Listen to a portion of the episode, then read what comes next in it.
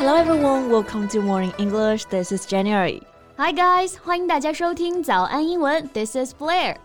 Oh my god, Jam, my legs feel so sore today. 我今天腿可太酸了，你知道吗？我下楼梯都是一瘸一拐的，肌肉拉扯的太酸痛了。What did you do yesterday? 哎，你是去爬山了吗？腿这么疼？Did you go hiking? Well, no, I didn't go on a hike. 我是昨天跟着做了刘畊宏魔性版的《本草纲目健子操》啊。哎，刘畊宏就是那个最近风靡全网的健身博主吗？Yeah, his workout live stream has become an online sensation. Yeah, sensation 这个单词呢，本身是表示引起轰动的事件。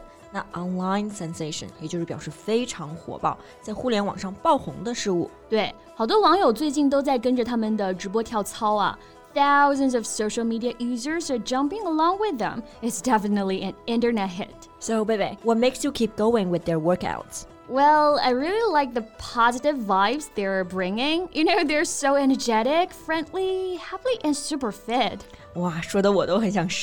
Yeah, definitely give it a try. So, speaking of workouts, why don't we make it our podcast topic?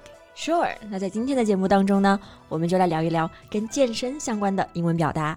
so, Blair, what makes you want to work out? Are you trying to lose weight? yeah, of course. Summer is coming after all. 毕竟夏天要来了嘛，减减肥，准备穿上夏天漂亮的小裙子啦。Yeah, that makes sense. I think I should get back to my workout routines as well. 嗯，那刚刚我们就提到了一个词组啊，workout 做动词呢，表示锻炼的意思。比如说，通过做一些体能的训练来增加自己的力量，workout。那 work 和 out 这两个词呢是分开的。For example, have you been working now recently？没错，要是这两个词连起来，workout 就是表示名词锻炼的练习了。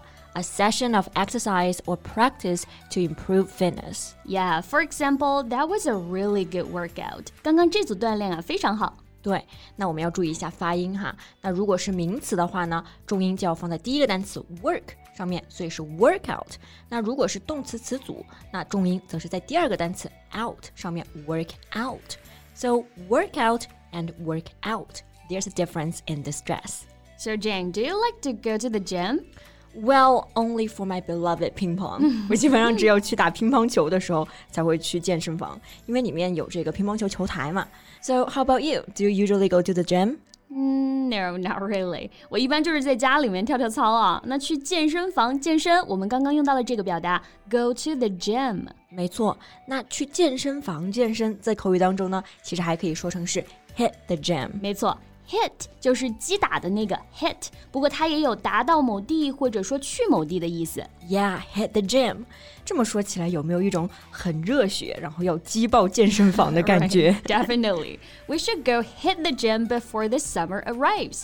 我觉得在夏天来临之前啊，咱们得多健健身，hit the gym。哎，那时间是不是有点紧迫了？感觉夏天基本上已经到了哈。We better hurry up. Yeah, clock's ticking. I really need to get in shape again. Hey, what? Come on, you're always in shape. Don't be so hard on yourself. All right, all right. 说这个其实也是为了提到这个表达嘛，get in shape。本意是外形形状，get in shape 就是说健身恢复身材。那相反啊，身材走形也就是 out of shape。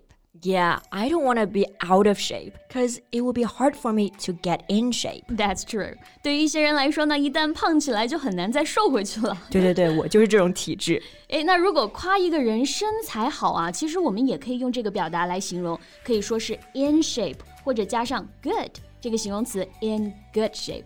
对，比如说那些有人鱼线的身材，哎，我就特别的羡慕。yeah, they're definitely in good shape. 哎，那人鱼线用英语怎么说呀？人鱼线啊，我们知道人鱼在英文当中是叫做 mermaid，但是人鱼线可千万不要按照字面意思上来理解为是 mermaid line，它其实有一个专门的名字叫做 Adonis belt。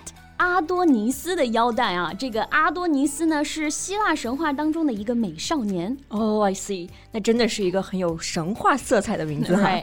它也可以叫做 Apollo's belt。Apollo's belt，诶，就是阿波罗的腰带，对吗？Yeah。到底是谁的腰带？The visibility of the belt is a sign of low body fat。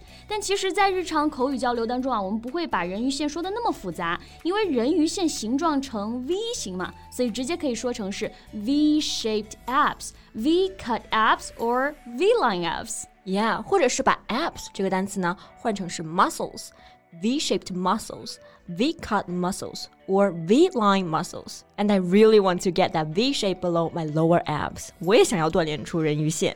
Are you serious? no. but getting nice V-shaped abs takes a lot of work. Yeah, so I might just daydream about six pack as well. Six pack 就是我们说的六块腹肌啊。对，做做白日梦吧。那 pack 这个单词呢是包裹的意思。诶，为什么六块腹肌要用到 pack 这个单词呢？其实这个 six pack 也可以指是六件同类物品的组合装啊。So collections of six objects of the same type. I see。那比如说六罐装的饮料或者啤酒，它的排列就很整齐嘛。没错，练出来的六块腹肌就是这样排列的嘛，所以腹肌也叫做 six pack or six pack abs。Yeah, but I only have one pack, and I really need to get rid of my spare tire. Spare tire 这个非常有意思啊！大家熟知的意思是表示备胎，但是 Jane 刚刚说的可不是要甩掉备胎啊，而是说要甩掉小肚腩。 Yeah, a spare tire also means a roll of fat around a person's waist, and I cannot wait to get rid of them. Then you'll need to hit the gym. 或者是跟着刘畊宏跳健身操，对吗？这个当然也是非常有效的啊。You won't regret doing it. But remember, when before you start working out, don't forget to warm up. Yeah, warm up 就是热身的意思，这个是非常重要的啊。在运动之前呢，千万不要忘记热身。 Right, it prevents any injury related to the exercise. But 热身呢，有助于防止在运动当中受伤。 那现在很多健身博主呢，其实都出了热身操，比如说周六野啊、帕梅拉等等。 Yeah, you can follow their warm-up routine before any workouts. Yeah, and after you work out, don't forget to. Cool down. 运动完之后也别忘了冷身运动啊。 Yeah, it also lower your chance of injury and bring your heart rate, body temperature, and blood pressure levels back down to a normal level. 对 ，cool down 也是非常重要的。So Jane, what kind of activities do you do to cool down? Stretch，那当然就是一些拉伸运动啊。And I will feel really refreshed and like 10 times better after some great stretches. Yeah, so don't forget to warm up and cool down before and after some workouts. Yeah, they are very important. 那今天呢，我们就聊了一下健身这个话题。那今天的节目就到这里啦。 So thank you so much for listening. This is Jen. And this is Blair. See you next time. Bye.